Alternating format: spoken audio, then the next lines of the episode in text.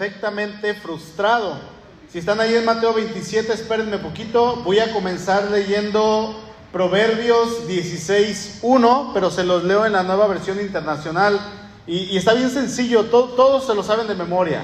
Dice, el hombre propone y Dios dispone. ¿Quién se lo sabe?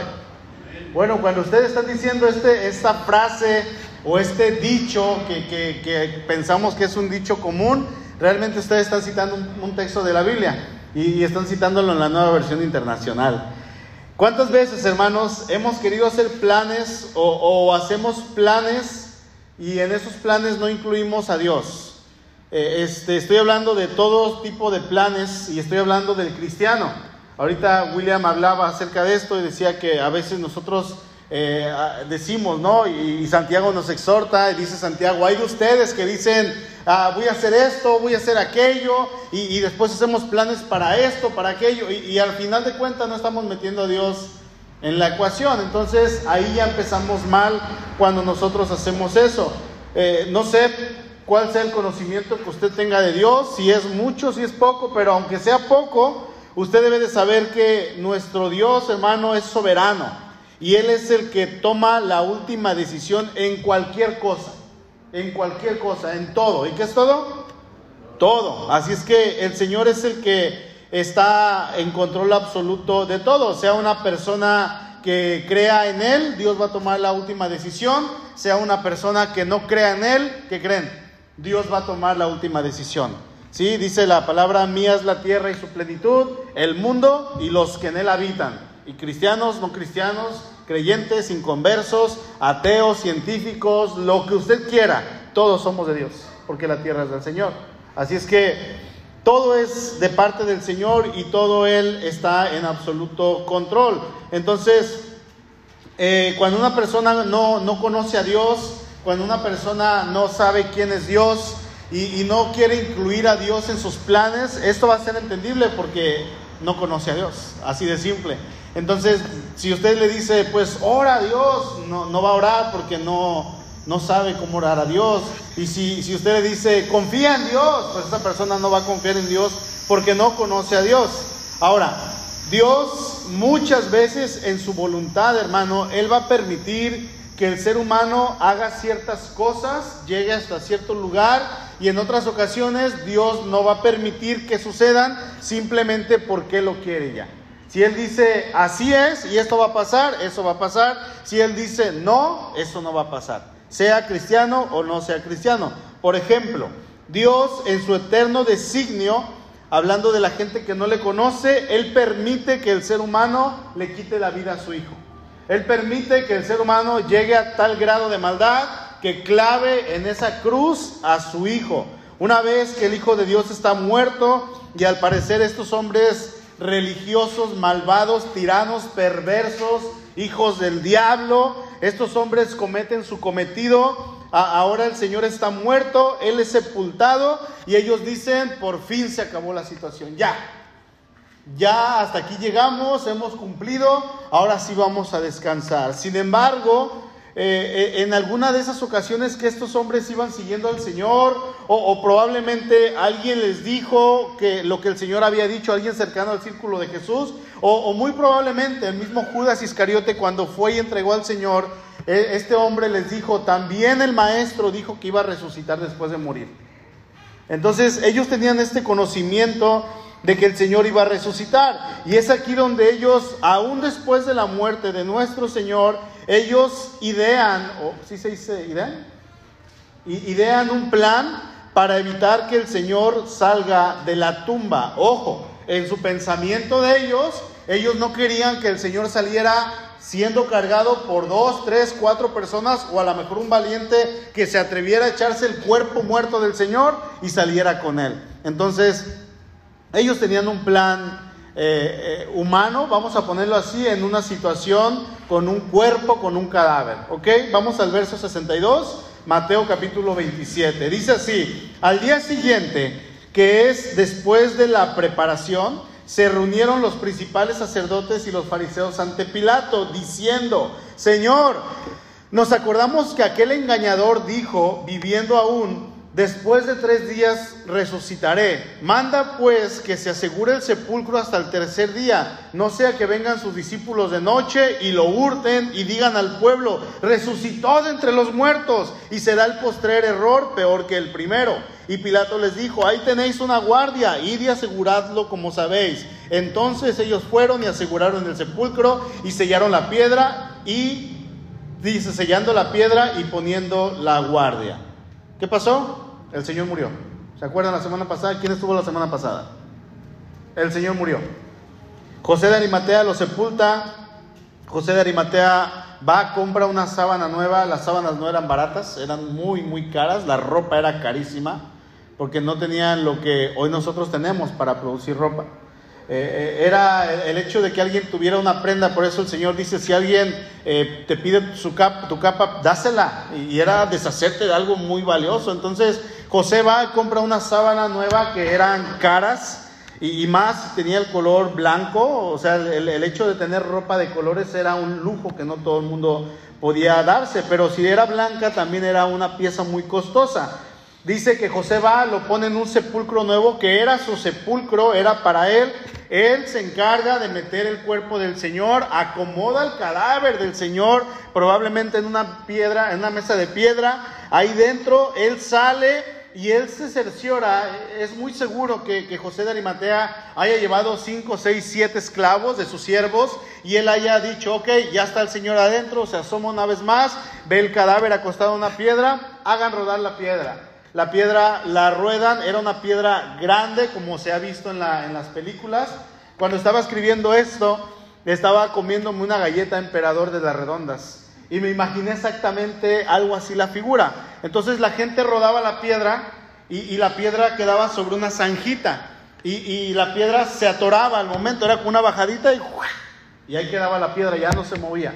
Entonces para moverla tenían que empujarla entre varias personas. Así es que esta piedra queda en la entrada, fue cerrada de esta manera, queda la tumba completamente sellada. No había manera, hermanos, de que un muerto saliera de este lugar. ¿Saben por qué?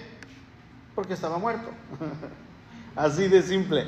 Estaba muerto, no iba a salir. Probablemente si alguien, digamos, por broma, eh, hubiera encerrado a una persona o por maldad hubiera metido una persona a este lugar, eh, es muy probable que la persona tampoco saliera. Ya se queda ahí encerrada. Si esta persona intenta rodar la piedra, no iba a poder porque iba a haber paredes que iban a topar, así es que no iba a poder girar. No había manera de que la, la piedra tuviera manijas porque iba a chocar con la pared de ambos lados.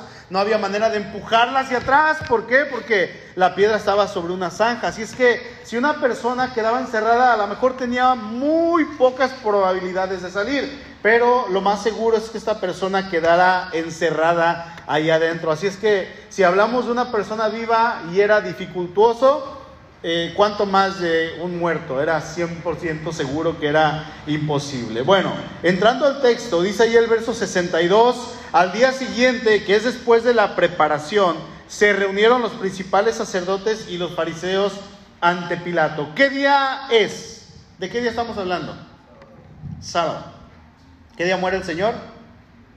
El viernes, por la tarde. Muere entre las 3 y 4 de la tarde. Es sábado, es día de reposo. Ahora, hay que analizar todo el contexto de toda la ciudad, qué es lo que está pasando en ese momento. Eh, allá en la ciudad eh, está, estamos en el jardín de, de, de, donde estaba la tumba de José de Arimatea, pero allá en la ciudad todo es normal. En la ciudad estaban viviendo sus vidas normales, eh, sí, la gente se enteró, yo no sé si cientos, lo más probable es que miles se hayan enterado de la muerte del Señor, pero ellos estaban viviendo su vida de manera normal, allá estaban en la ciudad haciendo su vida en este día que era el día de reposo. Y es que cuando hay un, una persona que muere, cuando hay un luto, el luto y el dolor para quién es? Es para la familia, es para los cercanos, es para los amigos, en este caso también afectaba a los discípulos, los hermanos del Señor, pero la gente de la ciudad estaba viviendo un día normal. Para ellos era muy común el ver que cada cierto tiempo pasara una persona con su cruz y fuera hacia la crucifixión. ¿Por qué? Porque eran delincuentes, eran violadores, eran asesinos, era gente que había quebrantado la ley. Así es que era muy común el ver a la gente que iba hacia la cruz, sentenciados a muerte a, una muerte humillante. Entonces, cuando ellos se enteran de que eh, la gente moría de esta manera, pues era como un espectáculo más, ¿no? Algo parte de su cultura. Pero había muerto obviamente el Señor. Yo no sé si les ha pasado, por ejemplo, cuando muere alguien aquí en el pueblo o ahí donde usted viva, eh, pasa usted y, de repente ve que se entera que hay alguien muerto porque por lo regular se cierra la calle, ¿no?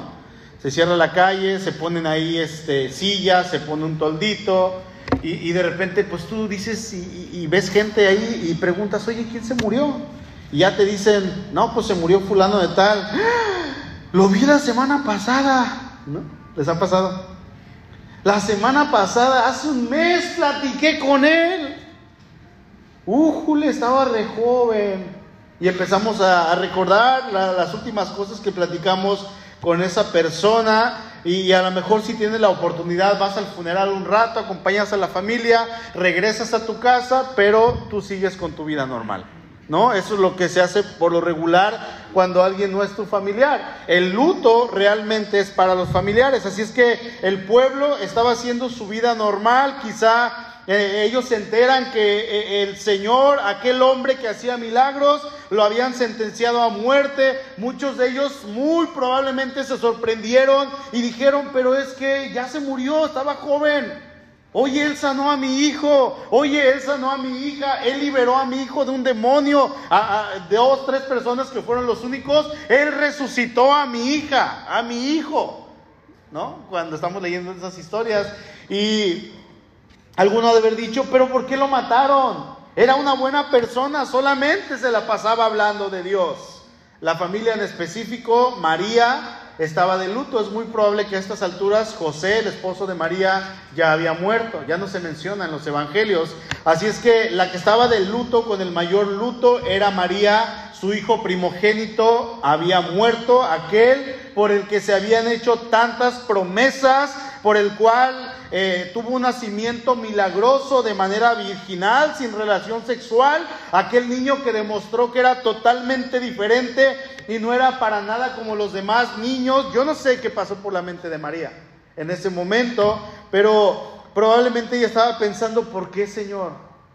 O sea, te equivocaste. Yo recuerdo todas aquellas cosas que, tú me dijiste. Ahí en la escritura vamos a, recordar que, a, leer que cuando el ángel le decía algo, cuando venía la gente desde lejos, cuando vinieron los sabios y le entregaron oro, incienso, mirra, era algo que se le entregaba a los reyes. Dice que María se quedaba viendo y ella guardaba todas estas cosas en su corazón. En algún momento venían aquellas palabras donde el ángel le dijo, su reinado no tendrá fin. Pero resulta que el reinado de este supuesto Hijo de Dios ni siquiera pudo comenzar.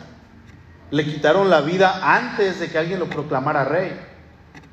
De hecho, cuando él entra a la ciudad, a Jerusalén, y, entra en la entrada triunfal, ahí el pueblo lo iba a hacer rey, pero dice que el Señor se apartó.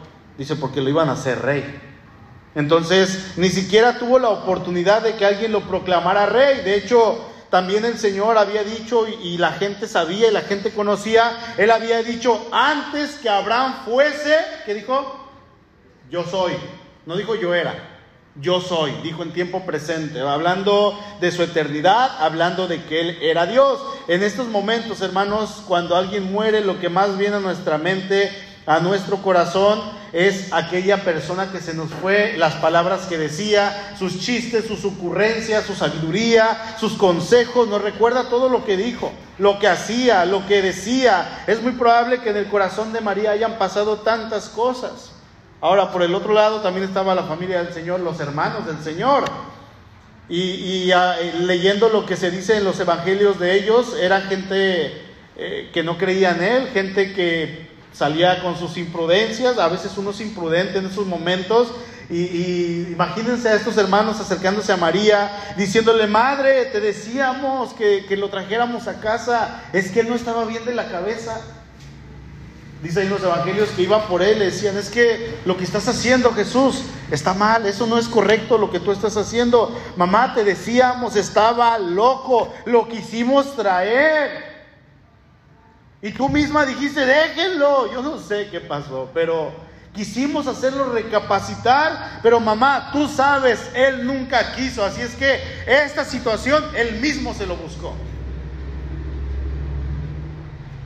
¿Quieren que haya pasado eso? Eso pasa en las familias. Ahora estaban ahí, pero ellos tenían que cumplir una ley, la ley del sábado, tenían que guardar el día de reposo.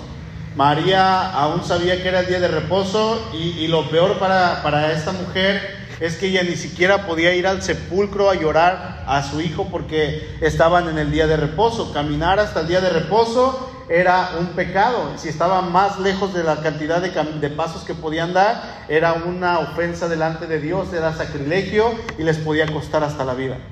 Si yo podía caminar, por ejemplo, en el día de reposo de aquí hasta el manguito y yo caminaba de aquí hasta la siguiente entrada de Altabela, dos, tres cuadras más, eso era una pena de muerte para mí. Imagínense la religiosidad que tenían estos hombres. Ahora, están también los discípulos. ¿Qué pasa con los discípulos? ¿Dónde están?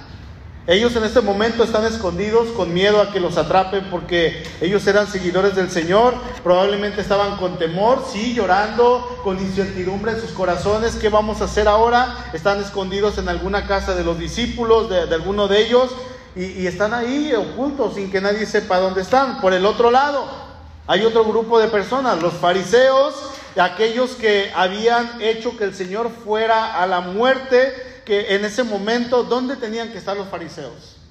Era sábado. Tenían que estar en el templo. Tenían que estar ministrando al pueblo. Los sacrificios se recibían un día antes, el día viernes, pero muy probablemente también estaban recibiendo ofrendas y sacrificios el día sábado. El, sacerdote podía trabajar en el día sábado y no lo quebrantaba. Así es que ellos tenían que estar recibiendo las ofrendas del pueblo, trabajando, ellos tenían que estar ejerciendo su sacerdocio y más, hermanos, porque no era cualquier día de reposo, sino que era el día de reposo posterior a la Pascua. O sea, podríamos decirlo, era el día de reposo más solemne de todo el año en Israel. Eh, no era cualquier día de reposo. Sin embargo, vamos a leer en el texto que ellos no están donde tenían que estar, en el templo. Vamos a ver que ellos están haciendo otras cosas. Y, voy a mencionar algunas cosas que encontramos en estos pasajes. Eh, vamos a encontrar el quebrantamiento del día de reposo por parte de los líderes religiosos. ¿Sí? Estos hombres quebrantaron el día de reposo. ¿Y qué día de reposo? Dice el verso 62. Al día siguiente, que es después de la preparación, se reunieron los principales sacerdotes y los fariseos ante Pilato. Dice que ellos vienen ante Pilato. ¿Quién era Pilato? ¿Mm? Vienen en día de reposo cuando no podían venir porque el lugar donde ellos tenían que estar era ministrando en el templo. De hecho, el reposo para ellos era algo sumamente importante. Eh, la palabra hebrea para eh, la traducción que podríamos traducir es el Shabbat, que viene del sábado. Ellos tenían que guardar el sábado. Dios lo estableció como el día de descanso. Desde Génesis capítulo 2, cuando Dios crea, ahorita vamos a ver lo de este Pilato, cuando Dios crea la tierra y cuando Dios crea todo, dice que en el séptimo día que hizo, descansó. Y a partir de ahí el Señor da el día de reposo para que el ser humano descanse. Pero ojo, más adelante Dios le dice a Moisés, el día de reposo será para quién? Para el Señor. Va a ser un día consagrado a mí. Y ojo, aquí quiero mencionar algo, hermanos. A veces nosotros decimos, es que yo no quiero ir a la iglesia. Si, usted es cristiano, usted tiene que, tiene una responsabilidad no conmigo, sino con Dios. ¿Sí? Eh, es que yo no quiero ir a la iglesia, estoy cansado, mujer, ya, cada domingo quieres que vaya a la iglesia. Viejito, no hay que ir a la iglesia, hay que quedarnos a ver películas. Es que estoy cansado, trabajo de lunes, martes, miércoles, jueves, viernes, sábado y el domingo quieres que vaya a la iglesia. Bueno, si tú eres cristiano, tienes que venir a la iglesia porque el mandato es, es día de reposo consagrado para el Señor. No es un día de reposo para ti. Tu día de reposo, tu día de descanso debe de ser dedicado al Señor. ¿Eso nos queda claro? ¿Sí? Así es que si nos da flojera, hermanos, si, si, si nos sentimos enfermos, dice, dice un pastor, amigo de nosotros, pues si estás enfermo en tu casa y vas a estar enfermo en la iglesia, pues vente a la iglesia y aquí te estás enfermo. Aquí pasa tu, tu enfermedad, vas a alabar al Señor y a lo mejor en la alabanza o en la predicación el Señor te sana. Pero nos quejamos, es que estoy cansado, sí, pero el día de reposo no es para que tú descanses. Dios lo estipuló para que tú se lo dediques a Él, para que tú vengas y ministres a Él, para que tú vengas y le glorifiques a Él. Y eso nos pesa. Esto no me gusta, Señor. Bueno, aunque no te guste, cuando tú crees tu planeta y pongas tus, te hagas todo lo que tú quieras, tú pones tus reglas, ahí sí. Si quieres, pon que hay dos días de reposo, uno para el Señor y otro para ti. Mientras tanto, el día de reposo, ¿para quién es? Dios lo estableció y es un día dedicado para Él. ¿Ok? Ahora, ahí en Éxodo y en Deuteronomio se establece el mandamiento de guardar el día de reposo como una ley permanente para la nación de Israel. En Éxodo 20, no se los voy a leer, pero si quieren apuntarlo, Éxodo 20 del 8 al 11 Moisés da los requerimientos de esta ley y, estos mandamientos declaran que ninguna persona, sea libre o sea esclavo, ningún animal, sea un burro, sea un buey, sea un caballo, nadie, ningún animal va a trabajar en el día de reposo. Aún los animalitos, dice el Señor, tienen que descansar. Una vez que queda establecido el día de reposo, se dan mandamientos y prohibiciones específicas en cuanto a esto. ¿Sí? El día de reposo no era solamente un día de descanso normal, sino que era un día de fiesta. Así es que el día de reposo tenía que considerarse de dos maneras como gozo y privilegio, ¿sí? Pero también era de tal importancia el día de reposo que si una persona violaba este día, lo, lo, corrompía, lo rompía, traía consigo la pena de muerte. números, perdón, 15:35 dice, y Jehová dijo a Moisés, irremisiblemente muera aquel hombre, apedréelo toda la congregación fuera del campamento. Entonces vamos a ver que se refleja en la naturaleza de dos caras del día de reposo. Era tanto una bendición, pero también era un requisito en toda la nación de Israel. Era algo sumamente importante. ¿Sí? Ahora, en el periodo intertestamentario, en el periodo en el que está, está terminando el Antiguo Testamento y está empezando el Nuevo, eh, en este periodo surgen dos tradiciones rabínicas en cuanto a este día. Una mantenía el cumplimiento estricto del día de reposo, o sea, tienes que guardarlo, tienes que estar en casa, tienes que descansar, pero también se empezaron a establecer las sinagogas, la gente tenía que ir. Y eh, eh, la otra, la otra este, tradición que se desarrolla hacía un énfasis en el concepto del descanso interno y el descanso espiritual, o sea, es un día dedicado para el Señor. ¿El día de reposo para quién es? Cuando hablamos del día de reposo, ahora en cuanto al Nuevo Testamento con el Señor, vamos a ver que hay seis confrontaciones documentadas entre el Señor y los fariseos, los líderes judíos, en cuanto al cumplimiento del día de reposo. Cinco de ellas tienen que ver cuando el Señor sana en el día de reposo y el otro incidente, el sexto, tiene que ver cuando los judíos recogen espigas en el día de reposo, ahí en Marcos capítulo 2 del 23 al 26. Se los voy a mencionar, no voy a, leer los versículos porque son varios, pero si usted quiere apuntarlos en su teléfono, aprendérselos de memoria, mucho mejor. ¿Sí? En Marcos capítulo 3, verso 1 al 6, Jesús sana a un hombre que tenía una mano seca. ¿En qué día? Día de reposo. En Lucas 13, 10 al 17, el Señor sana a una mujer que había estado encorvada, que estaba como jorobadita por una rara enfermedad ocasionada, dice el texto, por espíritus malos. Ahí en Lucas 14, del 1 al 6, Jesús toma la ofensiva y él pregunta a los, a, los, fariseos y les dice, a ver, ¿es lícito, es correcto sanar en el día de reposo? Y ellos se quedan así viendo, ¿qué, qué le respondemos? Ellos querían decir que no, pero sabían que decían, si decían que no, el Señor los iba a contraatacar con una respuesta simplemente los iba a dejar humillados. Entonces cuando Él no recibe respuesta, Él sana al hombre enfermo. Lo sana en ese momento. Le dice, pues para que vean que el Hijo del Hombre tiene autoridad para perdonar pecados y para sanar. El día de reposo le dice al hombre, levántate. Y no solamente eh, esto, sino que también le dice, levanta tu camilla, levanta tu lecho y vete. Y esto era un problema doble porque eh, el hombre está siendo sanado en día de reposo y todavía está llevando su camilla, era un trabajo. Así es que estaba quebrantando dos veces el día de reposo. Ahí en Juan 9, del 1 al 34, Jesús sana a un hombre ciego y él hace barro y se lo coloca sobre sus ojos. Ahora, esto era un problema doble, un pecado doble, porque el Señor está sanando en el día de reposo y está haciendo arcilla. Y yo preguntaba en la mañana, ¿cuántos kilogramos de arcilla se requieren para ponérselos en los ojos de un hombre? ¿Cuatro kilos? ¿Cinco kilos? Un, bulto de 50 kilos de lodo, estamos hablando. Una cucharada, ¿no? Cafetera, para cada ojo. Y los fariseos decían, eh, está trabajando. Está trabajando, quebrantó el día de reposo porque hizo lodo. ¿Se imaginan? Era una religiosidad terrible. Así es que en todas estas confrontaciones del día de reposo, Jesús no cuestiona, hermanos, el, principio de un día de descanso.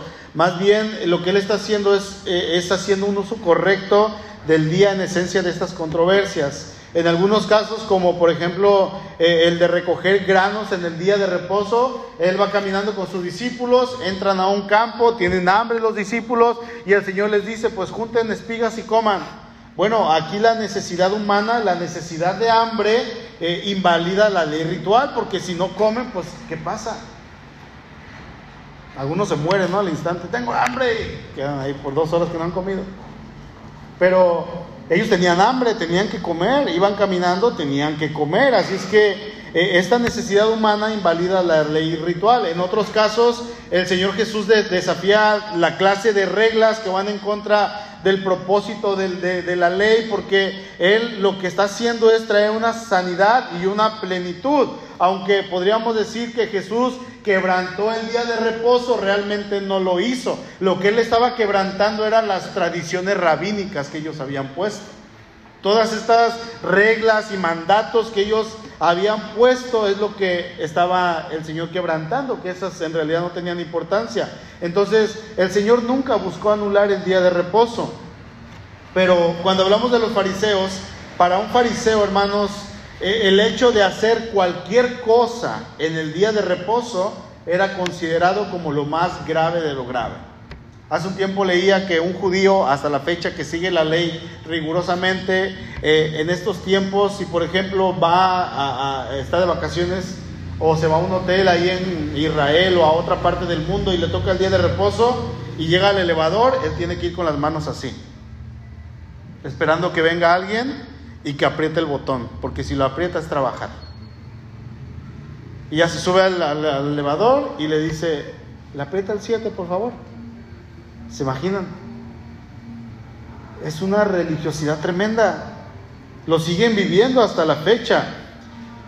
Así es que cualquier fariseo que hacía algo en el día de reposo era considerado como lo más grave de lo grave. Sin embargo, el Señor les dijo en alguna ocasión, ustedes son unos hipócritas porque ustedes atan cargas pesadas sobre el pueblo y ponen cosas que ni ellos ni ustedes pueden mover. Y ustedes es más, ni siquiera mueven un dedo para hacer esas cosas.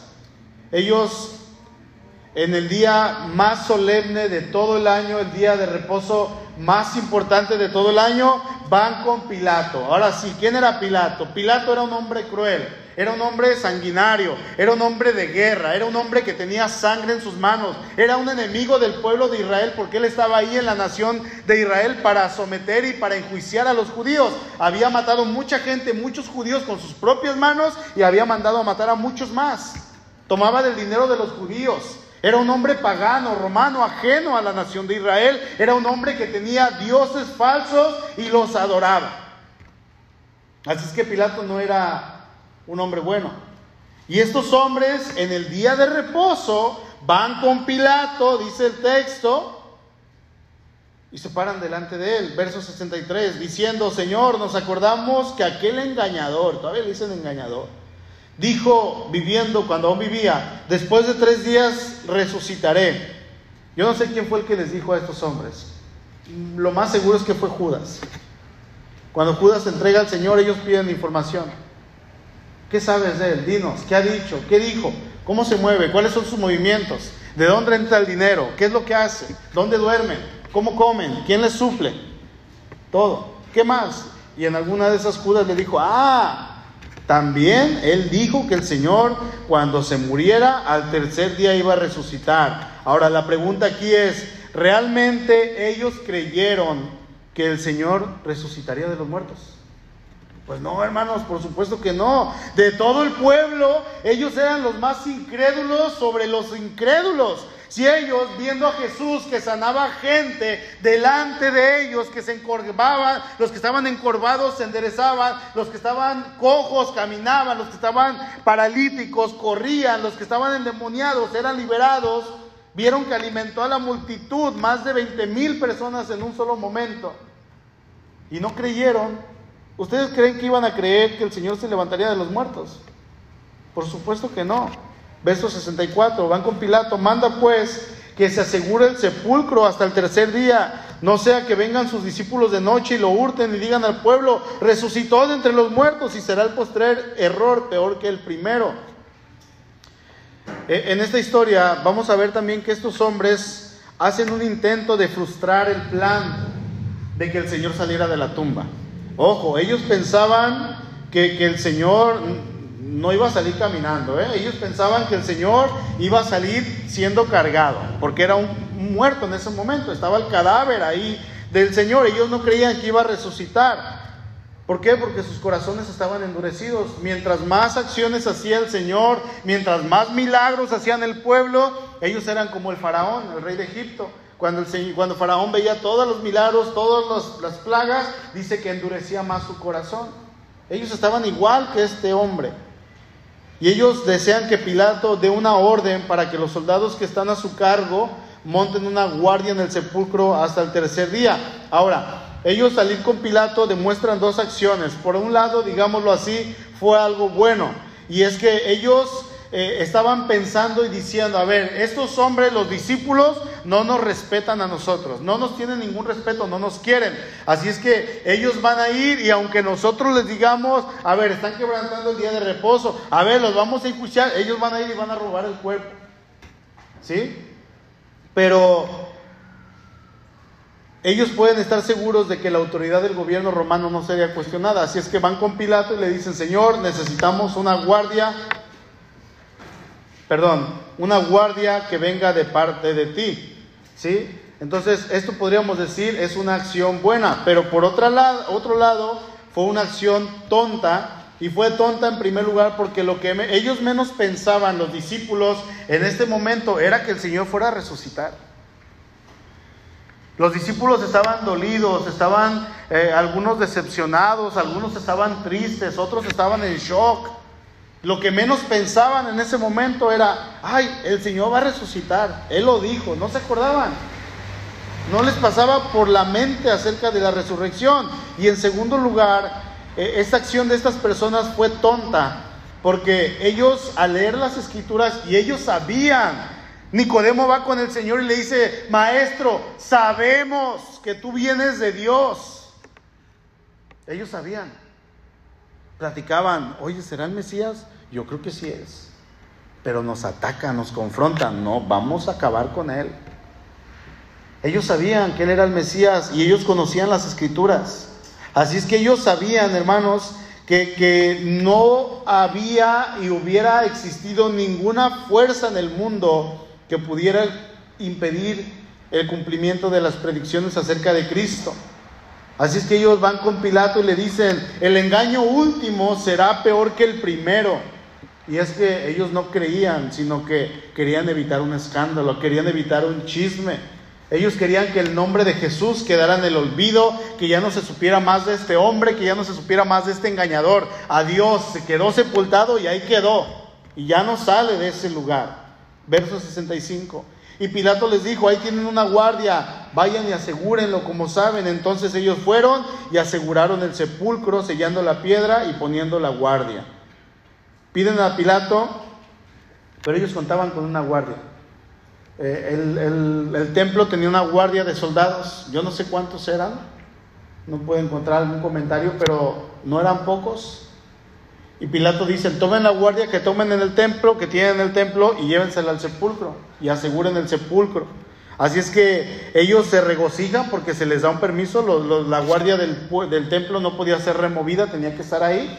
Entonces Pilato autoriza que esa guardia se vaya al sepulcro, se van felices, sin embargo ellos con sus propios ojos quieren ver que la promesa de Pilato se lleve a cabo plenamente, así es que van al jardín de José, donde estaba la tumba, para ver la guardia con sus propios ojos. Así es que la guardia está ahí ya establecida, estacionada, eh, está la presencia de estos hombres que han recibido la orden de vigilar el sepulcro, que nadie se acerque, que nadie moleste y mucho menos que nadie abra o gire la, roca. Así es que para que nadie la gire, ellos ponen una cuerda a la orilla, de este lado de la, de la, de la piedra, ponen una cuerda que era como de tipo de cera, la extienden y la ponen de este lado, no estaban amarrándola, pero como era de cera, llevan el anillo del gobernador, lo calientan al fuego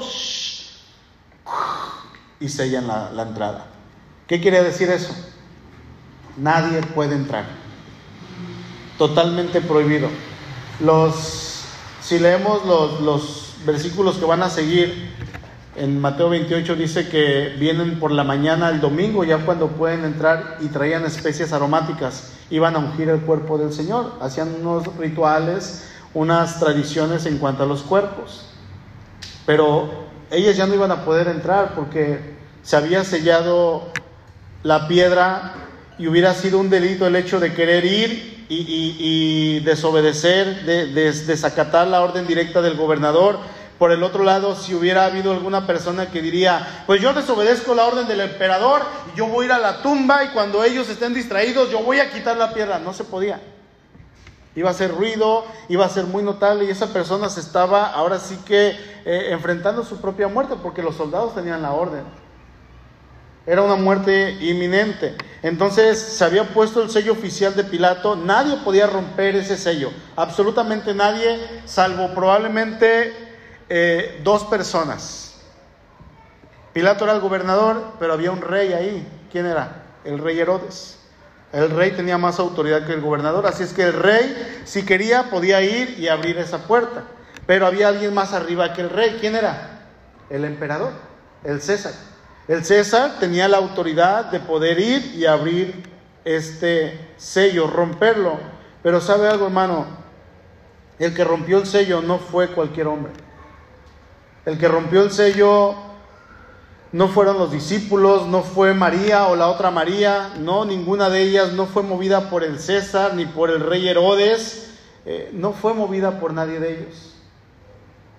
Era un plan de parte de Dios que lo iba a romper Él. Los líderes religiosos actúan de manera contraria de guardar el día de reposo, ya que ellos quieren asegurarse de que el cuerpo del Señor no sea robado, no salga de la tumba, ese cuerpo se queda ahí y ahí se queda, no va a salir de este lugar. Sellen la piedra, pongan la guardia, orden directa del gobernador, sellan la piedra y ellos contribuyen y ellos confirman que la guardia está ahí en ese lugar. No hay manera de que salga el cuerpo. ¿Sí? Ya no queremos que se propague cualquier historia, que los discípulos se roben el cuerpo. De hecho, cuando sucede la resurrección, los soldados dan testimonio, dice ahí que, cayeron como muertos, desmayados de la impresión, del, poder de tan solamente ver un ángel y no era el Señor. Y ahí en Mateo 28 dice que eh, ellos van con los fariseos y los fariseos les dicen, pues digan que se quedaron dormidos que vinieron en la noche los discípulos y se robaron el cuerpo. Dice Mateo 28, 11, mientras eh, ellas iban, las mujeres, he aquí, unos de la guardia fueron a la ciudad y dieron aviso a los principales sacerdotes de todas las cosas que habían acontecido. Imagínense los soldados, ven la piedra removida, ven al ángel, se desmayan, se levantan, van y ya no está el cuerpo. ¿Qué pasó? Una sola cosa teníamos que hacer y la hicimos mal. ¿Les han dicho eso? Una sola cosa tenías que hacer y la hiciste mal. Y reunidos con los ancianos y habido, y habido consejo, dieron mucho dinero a los soldados, diciendo, digan ustedes Sus discípulos vinieron de noche y lo hurtaron estando nosotros dormidos. Y si esto lo oyera el gobernador, nosotros le persuadiremos y los pondremos a salvo. Y ellos tomaron el dinero, hicieron como se les había instruido. Este dicho ha sido divulgado entre los judíos hasta el día de hoy. Obviamente esto es una mentira bien conocida. ¿Quién puede dar testimonio de que el Señor resucitó? Bueno, en la escritura tenemos muchos testigos. Y sabía que según la, ley de, en, cuanto a los criminólogos y esto, cuando se hacen investigaciones, incluso ante los juzgados, tiene que haber mínimo dos testigos para que el veredicto sea correcto, para que el testimonio sea correcto. Uno solo no puede ir. Sin embargo, con el Señor no hubo dos testigos. Dice que lo vieron este, la gente lo vio, muchísima gente lo vieron los discípulos. Pablo ahí en 1 Corintios 15 va a decir, más de 500 hermanos lo vieron y testificaron y dijeron que el Señor había resucitado. También Juan, Jacobo, los discípulos, Pedro, todos. Y al último dice, ah, yo como un abortivo, yo también lo vi resucitado. Yo también pude presenciar que Cristo ha resucitado. ¿Sabe quién más puede testificar que Cristo ha resucitado? Usted. Porque la obra que Cristo ha hecho en su vida, hermano, no es cualquier obra y no la hace un muerto. No la hace un muerto. Miren, estos hombres trataron de frustrar un plan que se había hecho desde la eternidad.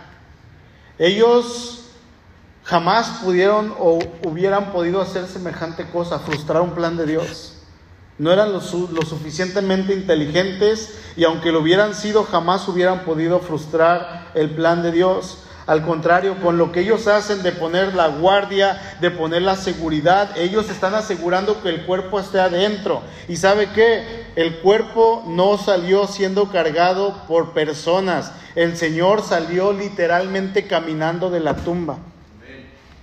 ¿Sabe por qué nosotros los cristianos no tenemos una cruz con un Cristo ahí crucificado? Porque Cristo está vivo. El hecho de tener una cruz con un Cristo ahí crucificado significa que ese Dios está muerto.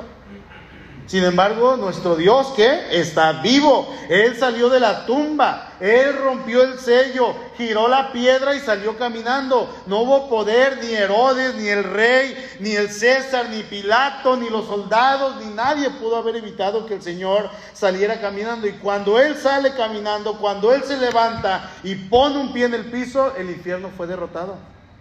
El infierno cayó en ese momento, derrumbado. Satanás quedó humillado.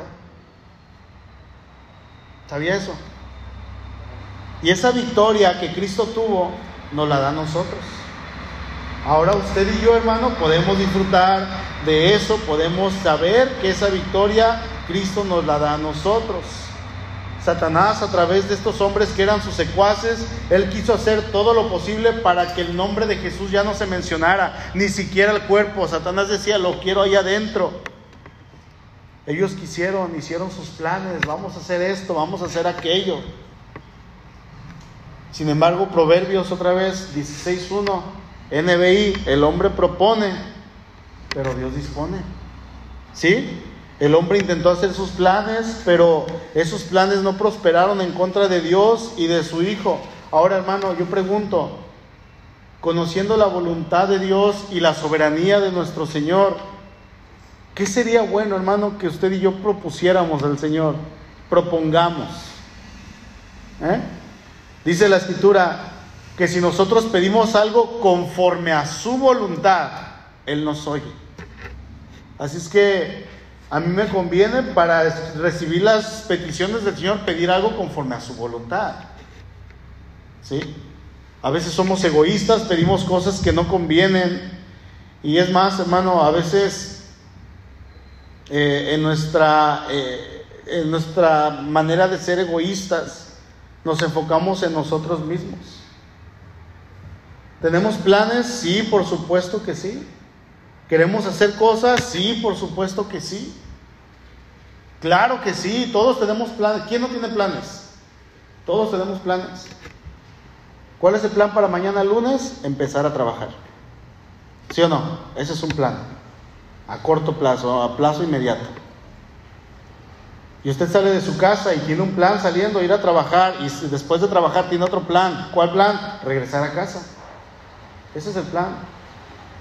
Y son planes que tenemos que poner en las manos de Dios. Cualquier cosa, hermano. Si usted va a empezar un negocito, ay, voy a vender esto que yo sé hacer, voy a vender tamalitos, voy a, voy a empezar esto, voy a cambiar de trabajo, voy a comprar ese carrito, voy a comprar esa casa, si Dios me permite, y me dan los puntos en mi trabajo, voy a sacar esa casa. Hermano, pónganlo en las manos de Dios. Son planes, son proyectos que tienen que estar en las manos de Dios. Acuérdese lo que dice este proverbio y ahí en la Reina Valera 60, Proverbios 16.1 dice, del hombre son las disposiciones del corazón, mas de Jehová viene la respuesta. Él es el que va a decidir. ¿Sí? Ahora, Satanás quiso frustrar la salida del cuerpo del Señor. Satanás tampoco sabía que el Señor iba a resucitar. Él quiso frustrar, digamos así, los planes de Dios. Y Satanás va a querer frustrar los planes que Dios tiene para usted. Él va a querer, Dios, si usted es hijo de Dios, usted tiene en la Biblia una serie de promesas, hermanos, que son, híjole, inagotables para los hijos de Dios. Promesas que van a traer bendición económica, sí, también, pero van a traer bendición espiritual, bendición familiar, bendición personal, bendición para con mi cónyuge, bendición para con mis hijos, de los hijos hacia los padres, bendición en el trabajo, prosperidad en el trabajo. Todas estas bendiciones son para los hijos de Dios y ahí están en la escritura. Y Satanás va a querer venir y frustrar estos planes. Sin embargo, cuando Dios ha decretado algo, hermano, usted ya lo tiene. Pero sabe que a veces nosotros nos enfocamos en pecar y luego pecamos y pecamos más y luego hacemos otras cosas y seguimos pecando. Y no vemos los planes, no vemos las maravillas de Dios porque Satanás está queriendo venir a frustrar esos planes. Porque el enemigo no descansa y él quiere vernos maldecidos, él quiere vernos renegando, él quiere vernos enojados. Él quiere vernos que nosotros le reclamemos al Señor ¿Por qué Dios? Pues porque no te pone las pilas, hijo. Ahí están las bendiciones, hermanos. ¿Quiere conocerlas? No espere que yo se las diga, ¿eh? Lea la Biblia. Léala. Y ahí va a encontrar las bendiciones. ¿Qué planes tiene? ¿Cómo sigue, por ejemplo, con su plan anual de leer la Biblia? ¿Cómo vamos? ¿Mm? ¿Cómo vamos con su plan de orar?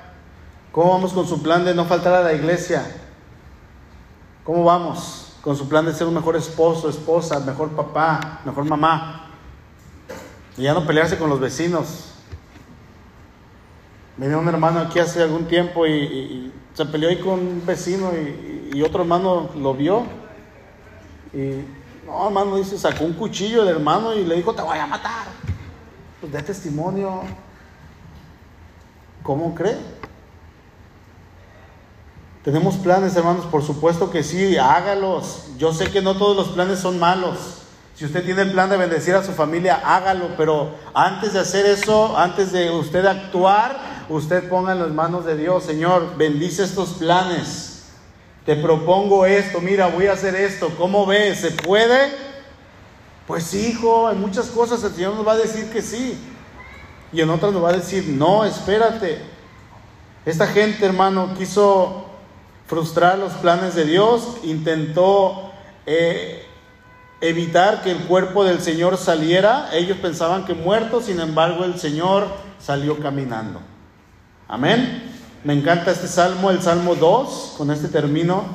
Dice el Salmo 2.2 en adelante, se levantarán los reyes de la tierra y príncipes consultarán unidos contra Jehová y contra su ungido, diciendo, rompamos sus ligaduras y echemos de nosotros sus cuerdas. El que mora en los cielos se reirá, el Señor se burlará de ellos, luego hablará a ellos en su furor y los turbará con su ira. Pero yo he puesto mi rey sobre Sión, mi santo monte. Es una profecía mesiánica hacia Cristo mil años antes de que el Señor viniera. Hermano, Dios tiene planes para su pueblo, Dios tiene planes para sus hijos.